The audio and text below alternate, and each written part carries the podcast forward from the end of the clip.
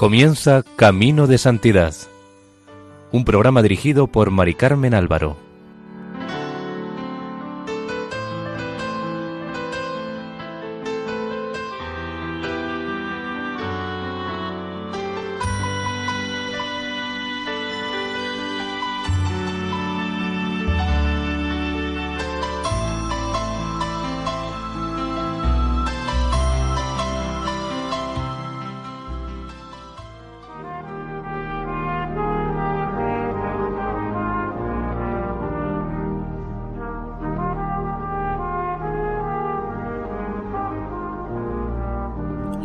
Bienvenidos al programa Camino de Santidad, realizado por el equipo de Radio María en Castellón, Nuestra Señora del Lledó.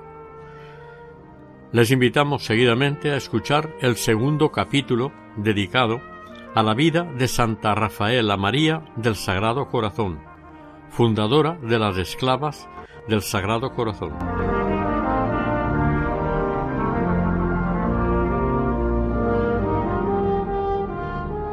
En el programa anterior terminamos cuando las reparadoras que habían ido a fundar a Córdoba, en las que habían ingresado Rafaela María y Dolores, por discrepancias con el obispo decidieron marcharse a Sevilla. En Córdoba se quedaron las dos hermanas, catorce jóvenes y dos postulantes que decidieron quedarse con ellas. Rafaela María fue nombrada superiora, a ella nunca le había pasado por la cabeza mandar en nadie, pero tal vez menos en su hermana. Seguramente le tuvo que sorprender el encargo que le hacía el obispo. Toda su vida había actuado a la sombra de Dolores. Esta era viva, brillante, intuitiva. Tenía la palabra fácil, oportuna. Era activa, trabajadora, práctica, según dijo una de sus connovicias años más tarde, tenía capacidad para gobernar un reino. Nuestra santa, en cambio, parecía nacida para obedecer, para escuchar y comprender a los demás. Rafaela María aceptó el cargo y, aunque un poco sorprendida, Dolores también aceptó el nombramiento. A ésta se le encomendó oficialmente la administración de los bienes temporales de la comunidad algo que ya estaba haciendo desde que llegaron las reparadoras y que había hecho con anterioridad durante muchos años en su casa. Dolores tenía una predisposición innata para ser ama de casa. Rafaela María nunca lo había sido y no se sentía tampoco inclinada a serlo ahora. El trabajo de Rafaela María como superiora y maestra de novicias consistió en enseñar un camino con la mejor de las pedagogías, caminando ella también, puesto que era novicia y al mismo tiempo maestra de novicias. Se había ganado el corazón de todas porque no pretendía ganar ni ganarse nada. Era modesta, apacible, amable y humilde, también fuerte, con una fuerza hecha de constancia y mansedumbre. El obispo fray Ceferino estaba contentísimo con todas ellas. Le encantaba ir a visitarlas a comprobar la alegría de aquellas novicias. El penitenciario, el arcediano o vicario general y don Antonio Ortiz Urruela hacían de nuevo sus cálculos para el pensionado sobre todo los dos primeros, que no olvidaban nunca las necesidades más urgentes de la diócesis. En diciembre de 1876, el instituto nacido alrededor de Rafaela María y Dolores Porras fue una realidad oficial, podríamos decir. El arcediano de la catedral don Ricardo Míguez ayudó a redactar un informe que se presentó al obispo de Córdoba. Don Ricardo no escatimó palabras para hacer ver la conveniencia de aquella casa religiosa. Se trataba de establecer una comunidad que diera testimonio de su fe, razón de su esperanza, adorando la Eucaristía y dándose a la educación de la juventud. A don Ricardo esto le parecía tan importante que afirmaba que este nuevo instituto estaba llamado a ser un medio poderoso para la regeneración de la diócesis.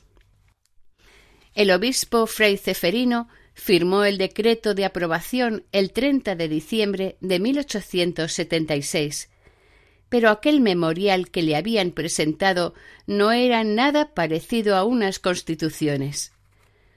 Cuando pocos días después se habló de que las novicias más antiguas hicieran los votos, el obispo pidió ver y examinar el ritual de la ceremonia y las constituciones o reglas. Estas se le entregaron enseguida. Con la mejor voluntad del mundo, fray Ceferino pensó hacer de la nueva comunidad un nuevo instituto que pasara a formar parte de la familia dominica a la que él pertenecía. Pero las reglas que le habían presentado eran casi al pie de la letra copia de las constituciones de la Compañía de Jesús, por lo que a medida que las iba leyendo iba marcando con señales enérgicas determinados párrafos. Cuando terminó de examinar aquellas páginas tenía muy claras algunas cosas. Había que reforzar la clausura, que en las normas y en la práctica de aquel instituto se apartaba bastante de lo acostumbrado por entonces en la vida religiosa femenina. Era preciso regular también el culto de adoración a la Eucaristía. Le parecía excesiva la exposición diaria del Santísimo, como si no se tuviera suficiente conciencia de lo extraordinario de la presencia eucarística.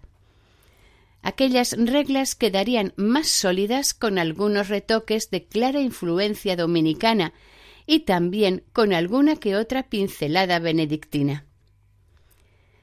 Si atendían estas sugerencias y permanecían bajo su protección, aquel grupo de novicias entusiastas podría convertirse en un floreciente instituto diocesano. Fray Ceferino era un hombre recto y un gran obispo. Algunas de sus ideas sobre promoción humana y social figuraban entre las avanzadas del pensamiento católico de su época. Pero tenía dos opiniones, por otra parte muy arraigadas también entre el clero de su tiempo. Primera, las mujeres no pueden hacer nada sin la sabia dirección de los hombres. Segunda, la vida religiosa femenina debe seguir fielmente las normas más tradicionales y seguras, alejándose de caprichos o veleidades renovadoras. Él creyó que sería fácil que las novicias admitieran sus deseos para la nueva fundación. A finales de enero, las dos fundadoras y cuatro novicias se estaban preparando para el gran día de su profesión haciendo ejercicios espirituales. Cuando más tranquilas estaban, se les presentó en la casa el fiscal eclesiástico. Les dijo que, en conciencia, no podía tenerlas ignorantes de los cambios que el obispo pretendía introducir en el plan de su vida religiosa. Cuando le oyeron, las dos hermanas se quedaron atónitas, asombradas. Inmediatamente llamaron a don José Antonio Ortiz Urruela y le dijeron lo que el obispo pretendía hacer. Él les comunicó que ya lo sabía, pero no había querido decir nada para no complicar más las cosas. Ellas le dijeron que lo que el obispo quería hacer podría ser más trascendental de lo que parecía, que las reglas que querían eran las de San Ignacio y a nadie le pueden imponer una vocación que no es la suya como él pretendía. Pero ¿qué pasaría si el obispo no renunciaba a su idea?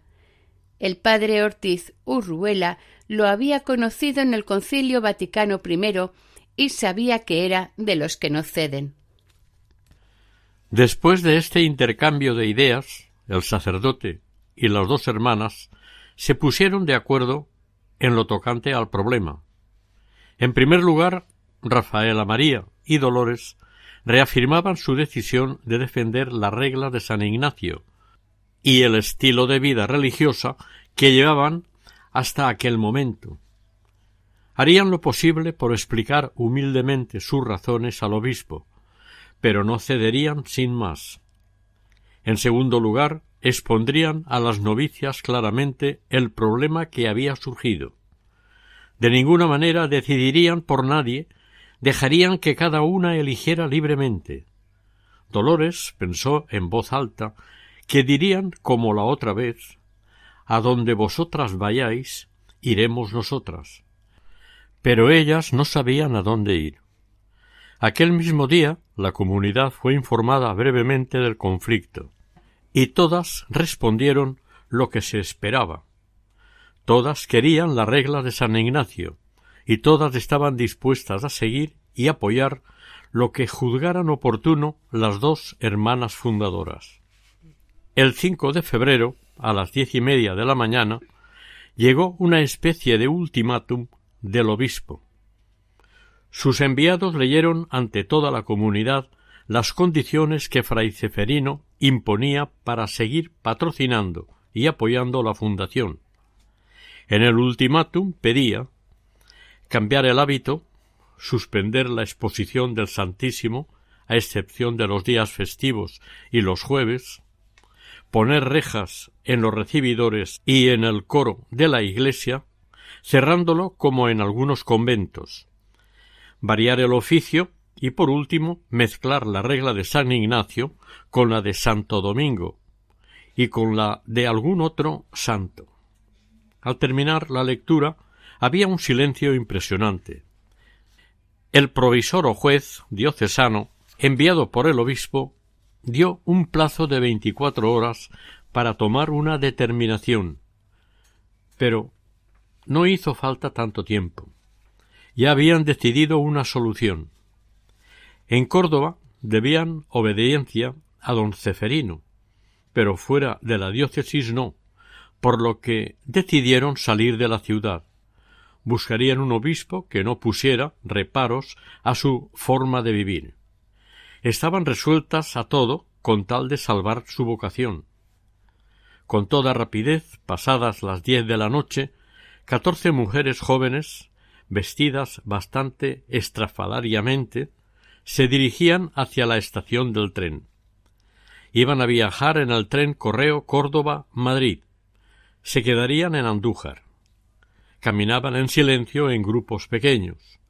Viajaron toda la noche y en la madrugada del 6 de febrero de 1877 pudieron echarse a dormir en el suelo, arrebujadas en mantas, en una de las estancias del Hospital de Beneficencia, que sería su albergue por algún tiempo. Dicho día 6 de febrero corrió por Córdoba la increíble noticia de la marcha de las catorce jóvenes. Como en el convento de la calle San Roque habían cuatro novicias junto a la hermana Pilar, las familias se fueron acercando al convento, también el provisor y el gobernador civil. Entre las familias había inquietud. La tensión del día tuvo dos momentos cumbre. Uno, la llegada del provisor de la diócesis, que quería una respuesta al plazo que les había dado la víspera, ya que el obispo estaba de visita pastoral por los pueblos. El provisor le dijo a la hermana María del Pilar que ya no era religiosa y que por qué iba aún vestida de hábito. Ella le respondió que si le dejaran un momento iría a cambiarse de ropa. El provisor quiso saber a dónde habían ido las novicias, y la hermana Pilar le respondió que no podía contestarle a eso, pero que, además, como ya no era religiosa, él no tenía jurisdicción para interrogarla. El provisor se quedó sin palabras. Pensó que se imponía una tregua. Pasado el mediodía, llegó el gobernador civil. También quería saber dónde estaban las jóvenes. Como la hermana no se lo decía, mandó averiguarlo en la estación, donde le informaron que habían vendido catorce billetes para Antequera. Quiso mandar a detenerlas, pero la hermana Pilar alegó que con qué derecho. Enseguida el clero y el gobernador pensaron que detrás había alguien que las asesoraba, y efectivamente estaban su hermano Ramón Porras y don Antonio Ortiz Urruela, que a partir de ese día tuvo prohibido ejercer su ministerio sacerdotal en la diócesis.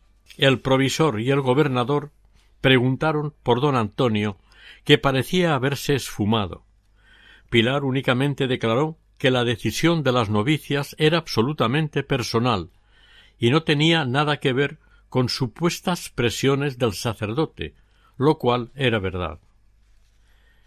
En los días siguientes, las de Andújar recibieron muchas visitas. El seis por la noche se presentó un representante de la autoridad preguntando por catorce jóvenes de Córdoba que se habían fugado y traían no se sabe qué artículos de contrabando. La acusación era verdaderamente ridícula y provocó la risa de las novicias, que en ningún momento de aquella aventura habían perdido el humor. La superiora del hospital, en cambio, se quedó tan asombrada que ni siquiera pudo indignarse. Cuando el representante de la autoridad pasó a verlas, se impresionó al mirarlas. Nunca en la vida había vigilado personas con más cara de inocentes que aquellas. Aquella noche, antes de echarse en un rincón para dormir, Rafaela María escribió a su hermana unas letras para contarle lo que estaba ocurriendo y darle ánimos. Desde el 5 de febrero hasta el 14 de abril de 1877 pasó casi mes y medio, lleno de episodios novelescos y realidades ordinarias casi rutinarias. Se padecieron grandes sufrimientos y preocupaciones.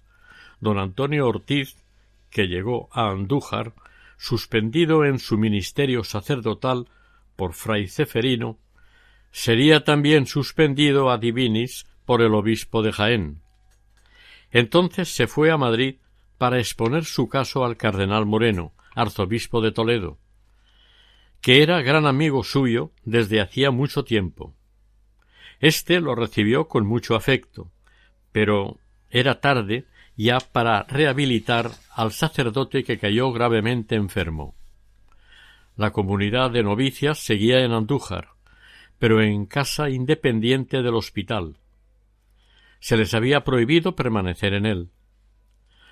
Las dos fundadoras se reunieron y fueron en un viaje rápido a Madrid para visitar a don Antonio. Rafaela María volvió a Andújar y Pilar permaneció en Madrid a la cabecera del enfermo.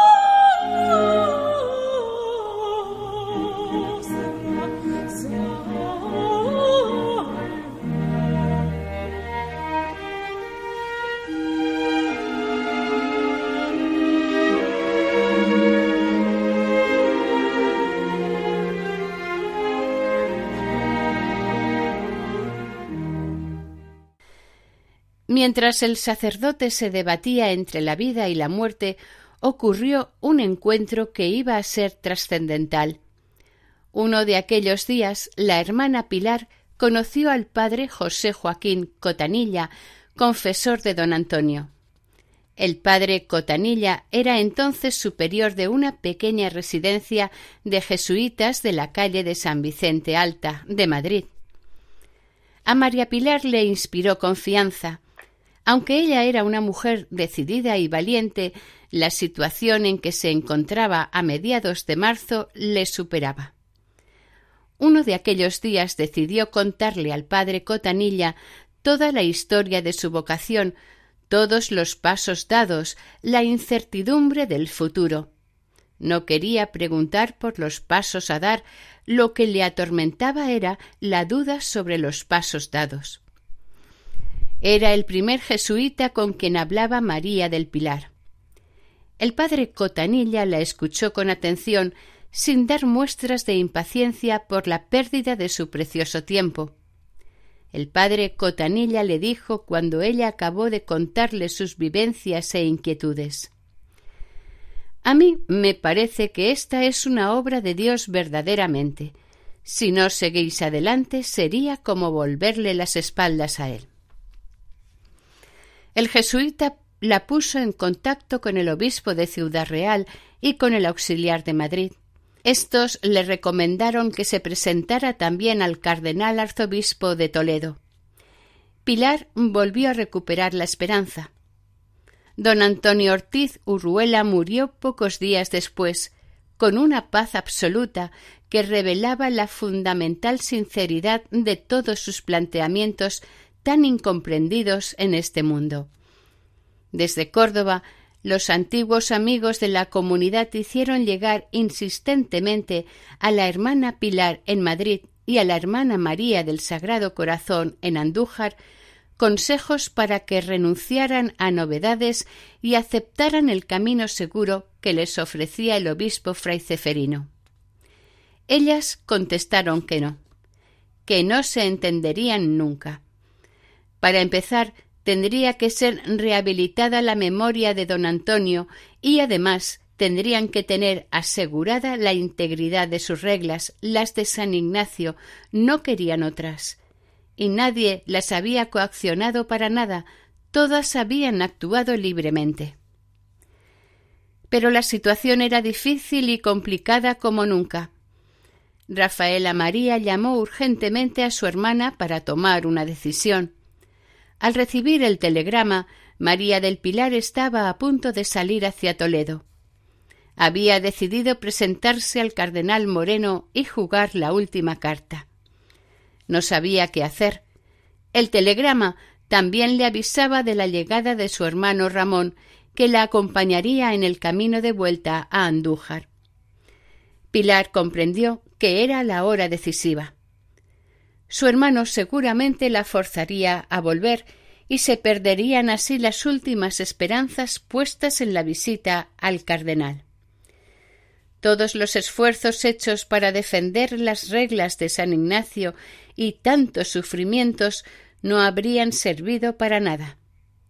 Ante la duda, se decidió a consultar por última vez al padre Cotanilla, quien después de escucharla le preguntó ¿Y usted misma? ¿Qué cree? Como ella le respondiera Padre, yo creo que debo ir ahora mismo a Toledo. El padre le dijo Pues vaya, vaya con Dios, hermana.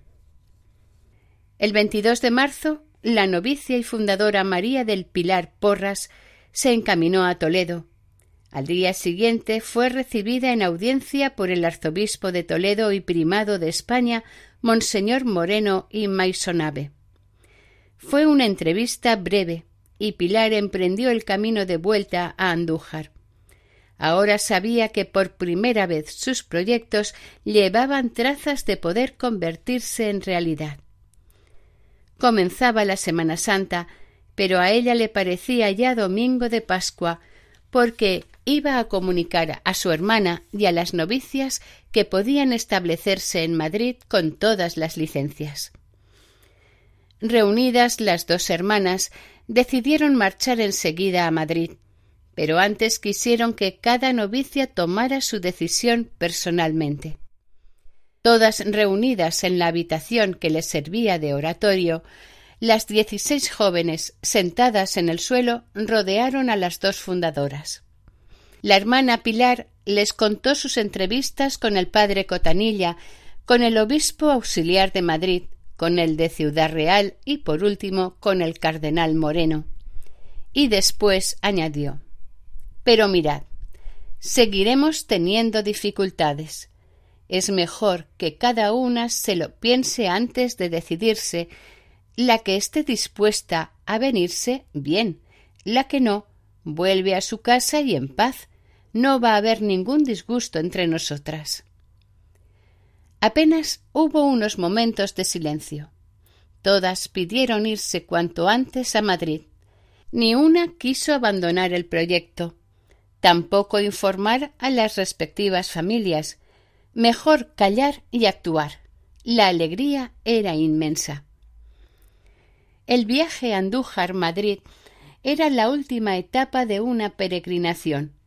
La circunstancia se prestaba mucho a reflexionar sobre todo lo que se había vivido en aquellos meses tan densos. Poco después de estos acontecimientos, María del Pilar escribía a dos jóvenes que pretendían incorporarse al instituto. Miren bien lo que desean hacer, se quieren unir a personas que hoy están solo confiadas en que Dios las guía y las quiere en esta obra, pero combatidas de muchas penas, dificultades, temores, privaciones y otras cosas largas de enumerar. En todo este tiempo Rafaela María se había sentido como el guía de un camino desconocido, medio perdido en la noche, experimentando el mayor de los desamparos, había animado perfectamente a las demás. Es la más alegre y la que más alegra a las demás, decían las novicias. Se había mostrado serena, siempre había sonreído, aun cuando muchas veces hubiera querido llorar. Escribió Fuerzas y su gracia necesitamos, y particularmente yo, que soy tan débil para no sucumbir en el estado tan difícil en que me encuentro. A veces me parece que no puedo más, pero el Señor me ayuda, y no quiero dejar la empresa si es obra suya. Tengo puesta mi confianza en el Señor. Él no nos dejará nunca, porque no deseamos más que su honra y su gloria.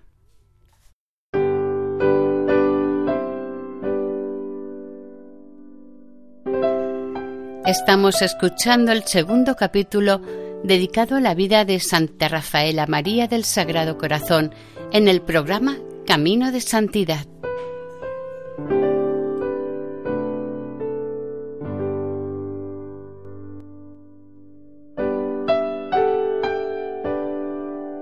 La Madre Sagrado Corazón y las novicias llegaron a Madrid uno de los primeros días de abril. La hermana María Pilar se había adelantado para buscar casa. De momento alquiló un piso en la calle de la Bola, número 12, en el corazón del viejo Madrid. De la estación de Atocha, el grupo de novicias se trasladó al Hospital de la Princesa. Las hijas de la Caridad las acogieron con el cariño de siempre. Allí estuvieron poco. El 6 de abril ya estaban en la calle de la Bola.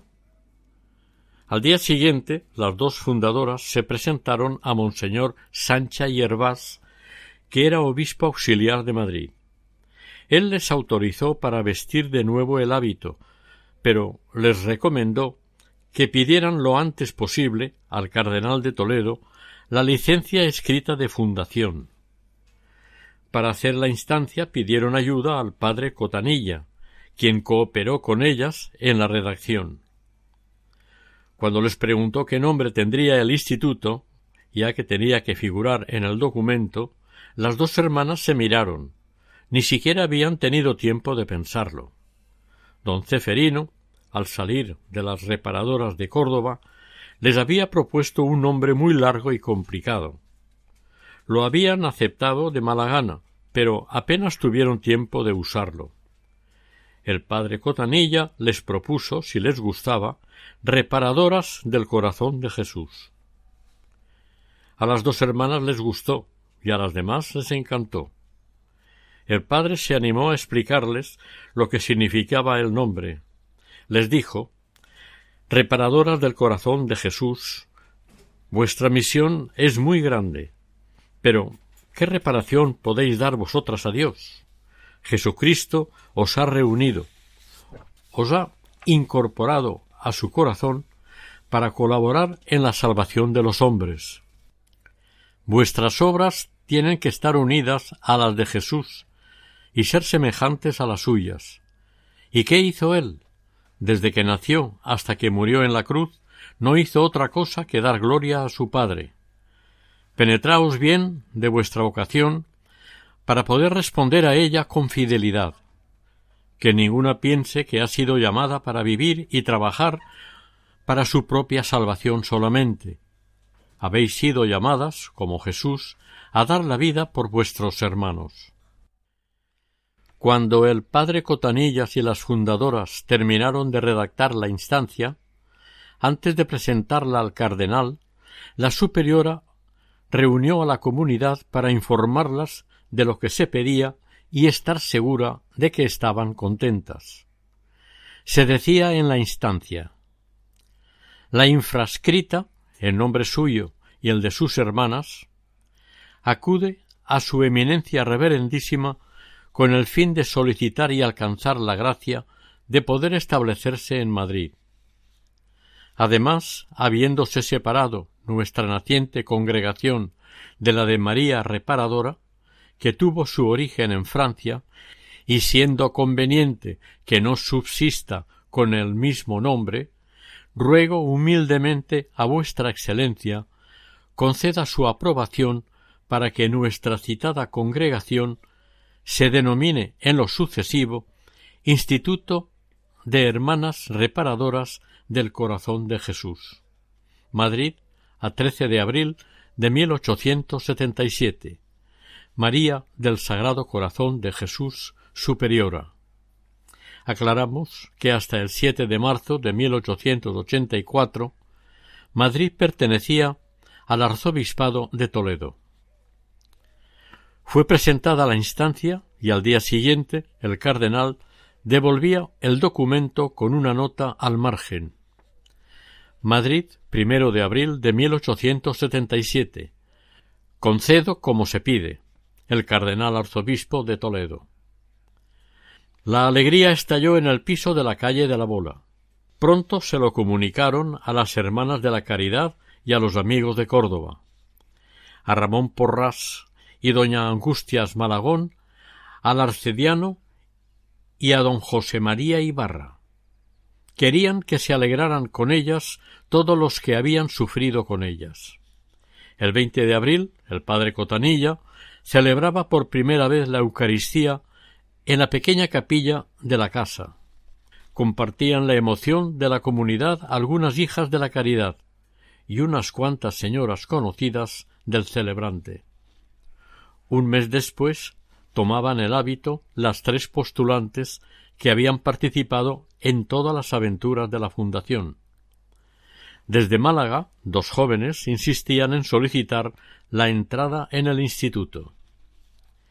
El piso se había quedado pequeño. Era preciso buscar una casa más amplia. En aquella no se podía realizar la actividad exigida por la misión que debía llevar a cabo el instituto. María del Pilar buscó y rebuscó hasta dar con una vivienda aceptable. Estaba en cuatro caminos, en medio de un descampado, pero era amplia y ventilada. El 26 de mayo de ese mismo año se mudaron a ella. La estancia en cuatro caminos sólo duró algo más de dos años. Poco después de la mudanza tuvo lugar la primera gran celebración comunitaria con el permiso de toda la comunidad, el 8 de junio, día que se celebraba la fiesta del corazón de Jesús, fue el día elegido por el padre Cotanilla para celebrar con inmenso gozo la profesión de las dos fundadoras. Él quería que fuera una fiesta muy especial. A las demás también les pareció natural y muy justo realizar la profesión de las dos hermanas. La cronista oficial de la comunidad describió muy bien lo que todas sentían ante esta fiesta. Se deshacían los corazones en acción de gracias al ver que la obra por la que tanto habían sufrido formaba ya sus cimientos. San Pablo escribió esto a los cristianos de Corinto. Mirad vuestra vocación. Fijaos en lo que habéis sido llamados. No hay entre vosotros muchos sabios según el mundo, ni muchos poderosos, ni muchos nobles. Ha escogido Dios lo débil del mundo para confundir a lo fuerte. La Madre Sagrado Corazón decía cosas parecidas a las novicias, sus instrucciones eran conversaciones muy sencillas. Cada una se sentía interpelada directamente, como si las palabras fueran dirigidas a ella en especial. También dijo Después de las experiencias que hemos vivido, está claro que Dios quiere hacerlo todo por nosotras. Mejor saldrá, seguro.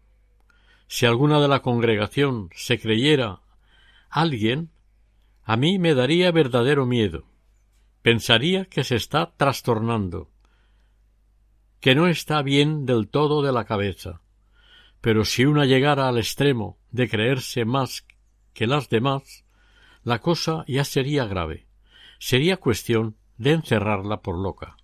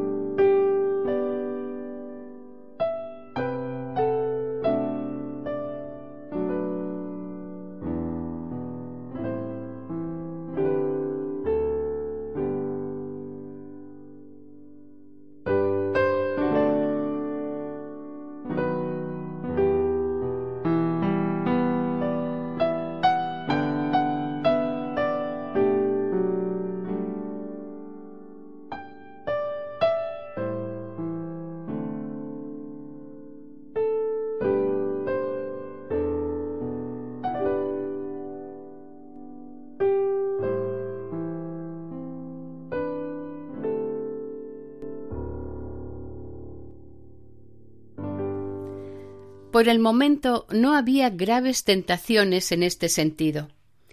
En cambio había caridad fraterna, no fingida, cariño verdadero que excluía las rivalidades. Una de las novicias escribiría más tarde. Había una hermandad tal como la leemos de los primeros cristianos. Entre ellas las había de todos los estamentos sociales, hermanas cultas y bien emparentadas junto con la antigua sirvienta de los Porras. Las mismas fundadoras compartían el trabajo de la casa con la que en otros tiempos había procurado evitarles que hicieran el menor esfuerzo.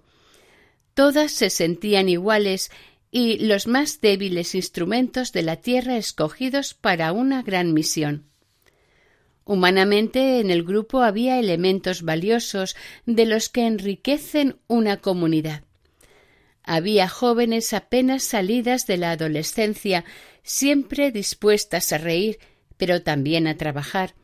Había mujeres capaces de realizar con éxito cualquier trabajo de artesanía y también quienes convertían en música y poesía barata todos los acontecimientos de la vida diaria asimismo dos que podían ser consideradas escritoras y dejaron por escrito crónicas muy detalladas. Las primeras esclavas eran todas ellas naturales de Córdoba o su provincia. La casa de Cuatro Caminos tenía un hermoso huerto en el que pasaban buenos ratos conversando. Lo que más les gustaba a todas era hablar de la vocación a que habían sido llamadas. Cuando leían el Evangelio, lo que más les apasionaba era el relato de la última cena. De haber habido alguna pintora entre ellas, que no la había, habrían querido representar a Jesucristo bendiciendo el pan y el vino y repartiéndolo entre sus discípulos, anunciándole su pasión y muerte por amor. Esto es mi cuerpo que se entrega por vosotros. Nuestra vocación es una cuestión de amistad, explicaba a las novicias la santa. Jesús nos quiere especialmente sensibles al amor inmenso que Él nos tiene y que nos manifiesta sobre todo en la Eucaristía. Y esto quedó escrito clarísimamente en los primeros estatutos de la congregación. Las fundadoras trabajaron en equipo con el padre Cotanilla. Ellas le decían todo lo que querían vivir y él escribía. Antes de presentarlos al resto de la comunidad los repasaron mucho.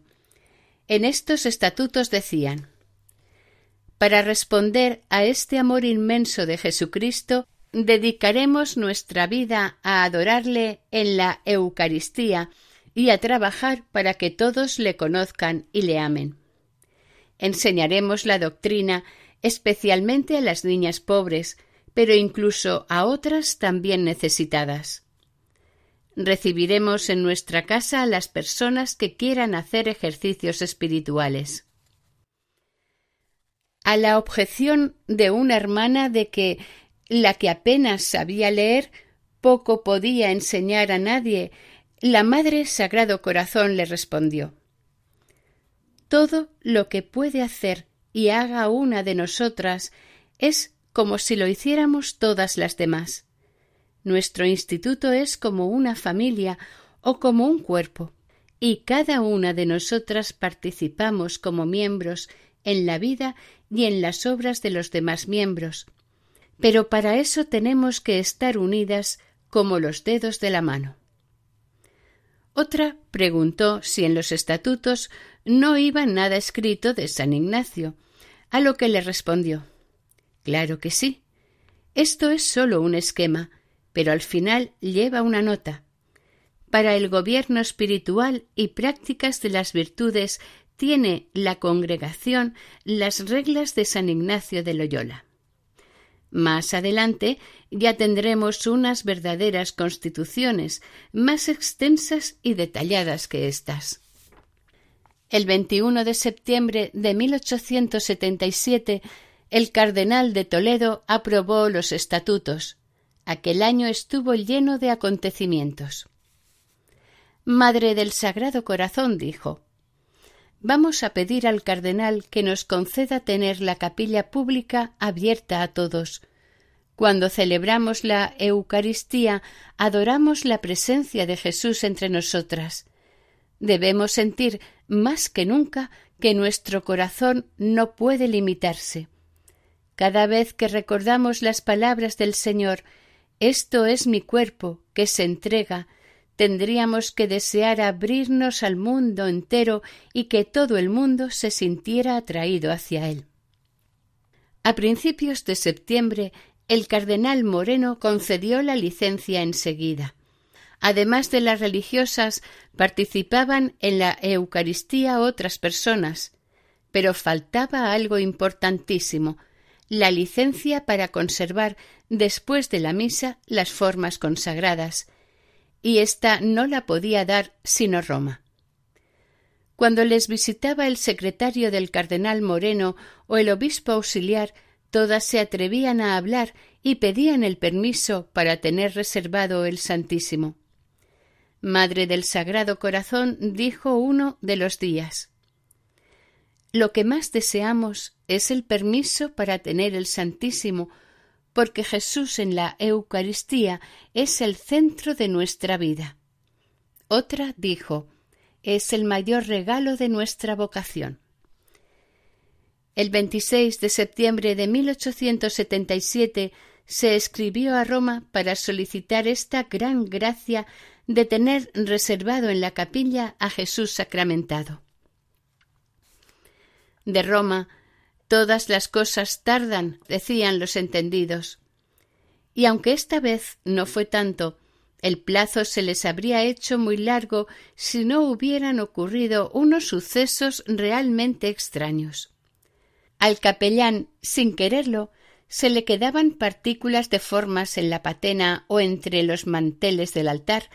Le sucedió bastantes veces. El pobre sacerdote le decía al portero, antiguo sirviente de los porras No sé qué me pasa, Manuel, Cuanto más cuidado pongo en limpiar la patena, más grandes son las partículas. A lo que Manuel le contestó Yo que usted no me apuraría tanto, señor cura. Nací, como el que dice, en casa de don Ildefonso, y siempre viví allí.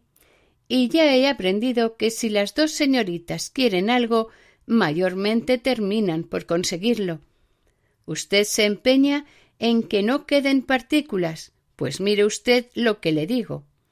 Igual nos empeñábamos todos en Pedro Abad para que las señoritas no salieran de madrugada a casa de los pobres y se nos escapaban. Se lo aseguro a usted, si ellas quieren el Santísimo Sacramento y esto va a tardar, lo del permiso ese que tiene que venir de Roma, ellas conseguirán que el Santísimo se les entre en la casa de otra forma. Otra cosa le digo, si usted me quiere oír, si ellas rezan, me parece a mí que Dios las atiende, porque creo yo que Dios les tiene a ellas verdadera ley. Si se la tenemos todos los que las conocemos, que Dios no se queda con nada de nadie, y ellas se lo dieron todo a él, y yo le puedo decir a usted que no era poco. Sobre esto que sucedía, comentaban muy alegres las novicias a la madre que si aquello no era un milagro. La madre le respondió con absoluta naturalidad Según se mire, Dios hace todos los días cosas maravillosas para los hombres. Pero, de tan repetidas, esas cosas ya no nos asombran. El gran milagro es que Jesús haya inventado la Eucaristía para nosotros, y casi tan extraordinario como eso es que haya puesto en nosotras el deseo de estar con Él. Creo que en esto estamos todas de acuerdo. Cuando Jesús está entre nosotras, Él ilumina nuestra vida con una luz extraordinaria. Estamos siempre de fiesta. A mediados de octubre ya no hicieron falta más milagros, ni el capellán tuvo que volver a lamentarse de sus descuidos y su mala vista. El 19 de ese mes recibieron de Roma la licencia para tener la reserva eucarística. El documento llevaba fecha del día 12. La casa de Cuatro Caminos estaba lejísimos del centro de Madrid y en medio de un descampado.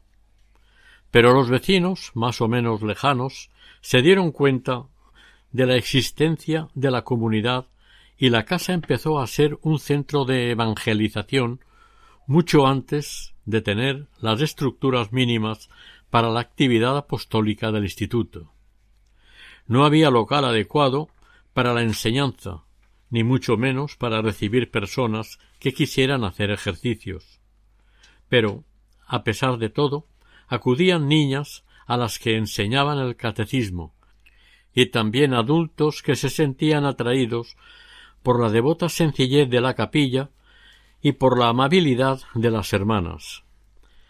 La Madre Sagrado Corazón hacía proyectos y soñaba al mismo tiempo en alta voz. Después tendremos nuestra casa más cerca de donde vive la gente.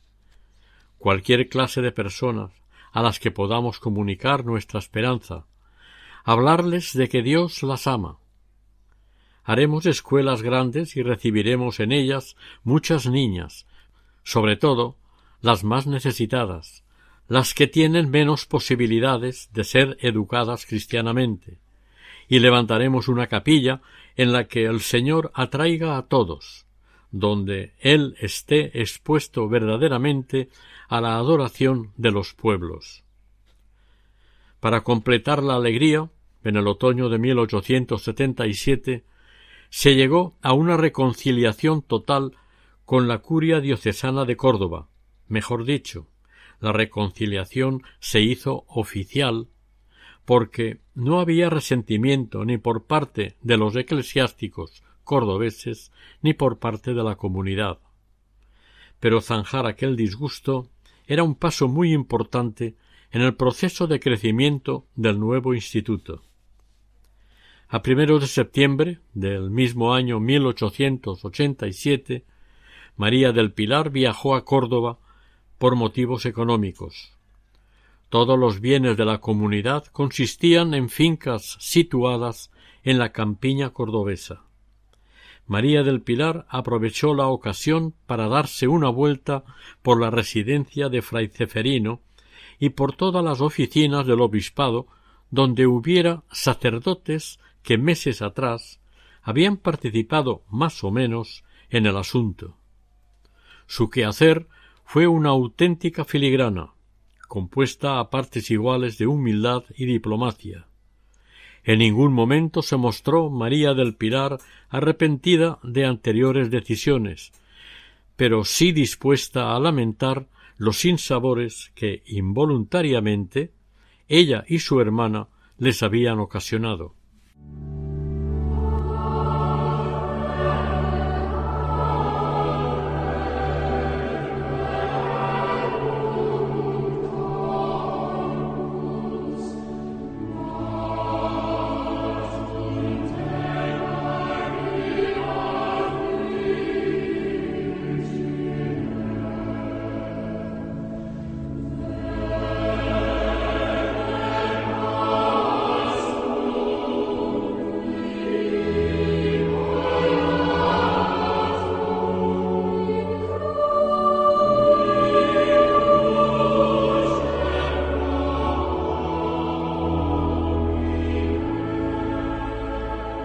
Oración. Oh Dios, que por tu Hijo Jesucristo enviaste a tus apóstoles a todas las gentes, concédenos tu Espíritu Santo para que nos reúna a todos en tu Iglesia, a fin de que, imitando el celo apostólico de Santa Rafaela María, trabajemos en la extensión de tu reino. Por Jesucristo nuestro Señor. Amén.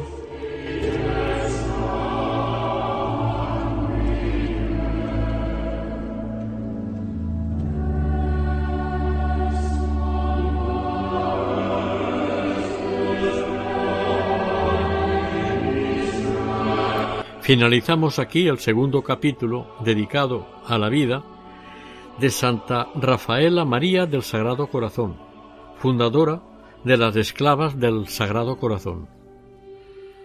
Dentro del programa Caminos de Santidad, elaborado por el equipo de Radio María Nuestra Señora del Lledo de Castellón. Han participado en este programa Maite Bernat en el micrófono y sonido y Eustaquio Masip en el micrófono. Para contactar con este programa pueden hacerlo a través del correo electrónico camino de santidad Pueden volver a escucharlo e incluso descargarlo en la página web de Radio María en su sección podcast o pedirlo en el teléfono 91 8 22 80 10. Que el Señor y la Virgen les bendigan.